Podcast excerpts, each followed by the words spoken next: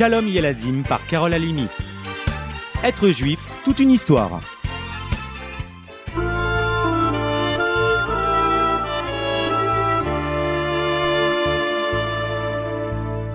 C'est au IXe siècle avant notre ère que vécut le plus important sans doute de tous nos prophètes, Eliyahu Hanavi. Au temps du roi Achab et de sa méchante reine Jézabel, quand les Juifs s'étaient écartés de la Torah et voulaient se consacrer à une idole appelée Baal, Eliyahu Hanavi déclara alors que quiconque adorerait cette idole serait sévèrement puni et qu'Hachem le chasserait de sa terre. Élie bâtit un temple où il offrit un sacrifice à Dieu. Le pria de montrer au peuple qui est le vrai Dieu. Alors un feu sortit du ciel et consuma le sacrifice. Ainsi, les Juifs reconnurent Hachem et revinrent vers lui. Lorsqu'il dut quitter ce monde, c'est dans un tourbillon de feu qu'Eliawanavi fut emporté. Ainsi, on dit de lui qu'il est toujours avec nous. À chaque Brit Mila, la circoncision d'un garçon, ou à la table de Pessar, le prophète Élie est là, fidèle messager de Dieu, pour nous protéger et bientôt, espérons, nous annoncer la venue du Mashiach. Des tas d'histoires circulent à son sujet. Écoutez un peu celle-ci. Rabbi Yoshua ben Levi, un grand sage qui enseignait la Torah à de nombreux élèves, ne comprenait pas pourquoi Hachem rend heureux les méchants quand les Juifs sont si malheureux. Je vais jeûner et prier, se dit-il, jusqu'à ce qu'Hachem me révèle le secret de ses décisions. Au bout de quelques jours, le voilà en face d'un vieil homme, fatigué. Bonjour, Rabbi. Je suis le prophète Élie. Hachem m'envoie à toi. Que désires-tu? Oh, ma prière a été exaucée. S'il te plaît, permets-moi de comprendre ce que fait le Tout-Puissant. Tant de justes sont malheureux malgré leurs bonnes actions, alors que les méchants, eux, sont heureux. C'est pas si simple, Rabbi. Promets-moi de ne poser aucune question. Certaines choses te mettront en colère, c'est sûr. Mais je n'agis que sur l'ordre d'Hachem. Je fais mon travail. Si tu me déranges, nous devrons nous séparer. Entendu. Je ne m'immiscerai pas dans tes actions. Je veux juste te voir agir. Ensemble, ils se mirent en route.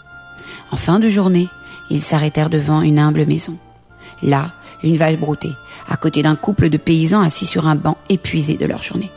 Dès qu'ils virent les étrangers, Bonsoir, bonsoir. Venez, entrer dîner avec nous. La prochaine ville est bien loin. Dormez ici. Nous partagerons notre repas. Ce n'est pas grand-chose, du pain, du fromage, du lait. Mais c'est de bon cœur. Le couple leur céda même leur propre lit pour la nuit. Au lendemain, pourtant, après la tfila, la prière, Eliaouanavi pria Hachem de tuer la vache si importante à la survie de ce couple. Oh non, notre vache, mon Dieu, que va-t-on faire maintenant? Rabbi Yoshua ravala sa peine en entendant les pleurs de la pauvre femme. Quelle récompense pour nous avoir si gentiment reçus, pensa-t-il. Non, Rabbi, pas de question, tu as promis, lui dit le prophète, devinant le fond de sa pensée. Au bout du second jour de marche, les voilà devant une immense demeure. Personne? Peut-être n'entendent-ils pas Entrons, proposa Élie. Confortablement installé pourtant devant une table pleine de mets délicieux, le maître de maison et sa femme discutaient, tandis que les serviteurs allaient et venaient. Et voyant les étrangers, il se mit en colère. Que voulez-vous?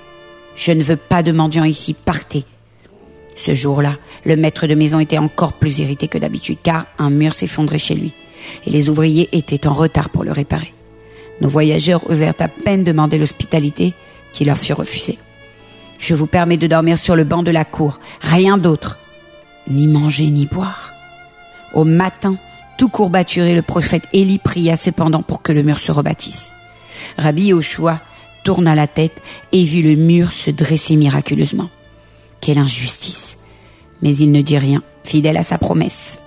Ils poursuivirent leur route toute la journée en silence. Le soir venu, ils s'arrêtèrent dans une ville, se dirigèrent tout droit vers la synagogue. Tous les gens d'ici étaient riches. Chacun les prit pour des mendiants. Personne ne les invita. Ils passèrent donc la nuit sur un banc de la choule, ne mangeant que du pain, de l'eau qu'on voulut bien leur donner. Après la tfila, au matin, Eliawanavi les bénit tous pour qu'ils soient chefs. Une fois de plus, Rabbi Yoshua se retint, malgré sa colère. En route nouveau. Quatrième soir, à l'entrée d'une nouvelle ville. Cette fois, tous les habitants vinrent avec hâte à leur rencontre. Tous firent de leur mieux pour leur être agréables.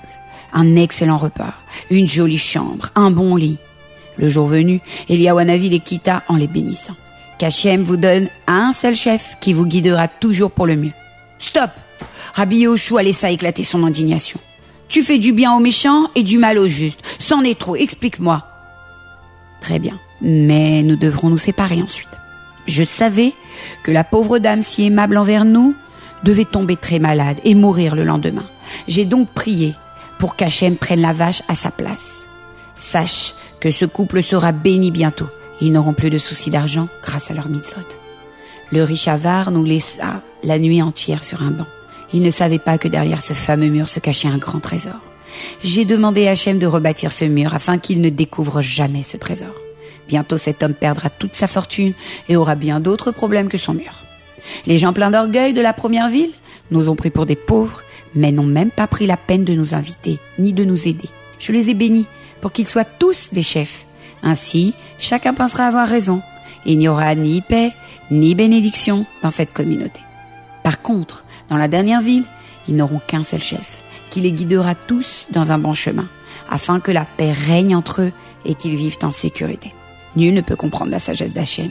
Tout ce qui est arrivé pour le bien de chacun de nous.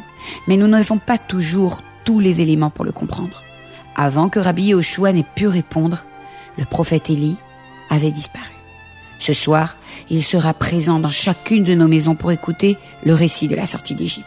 Si un pauvre passe, les amis, invitez-le à entrer. C'est peut-être Elia Wanavi. Et quand viendra l'heure de servir la fameuse courbe de vin, rien que pour lui, souvenez-vous, c'est sans doute le meilleur moment pour le voir arriver sur son âne et nous annoncer la venue du Mashiach. Alors, priez, qui sait? Être juif, c'est vraiment toute une histoire, n'est-ce pas? À bientôt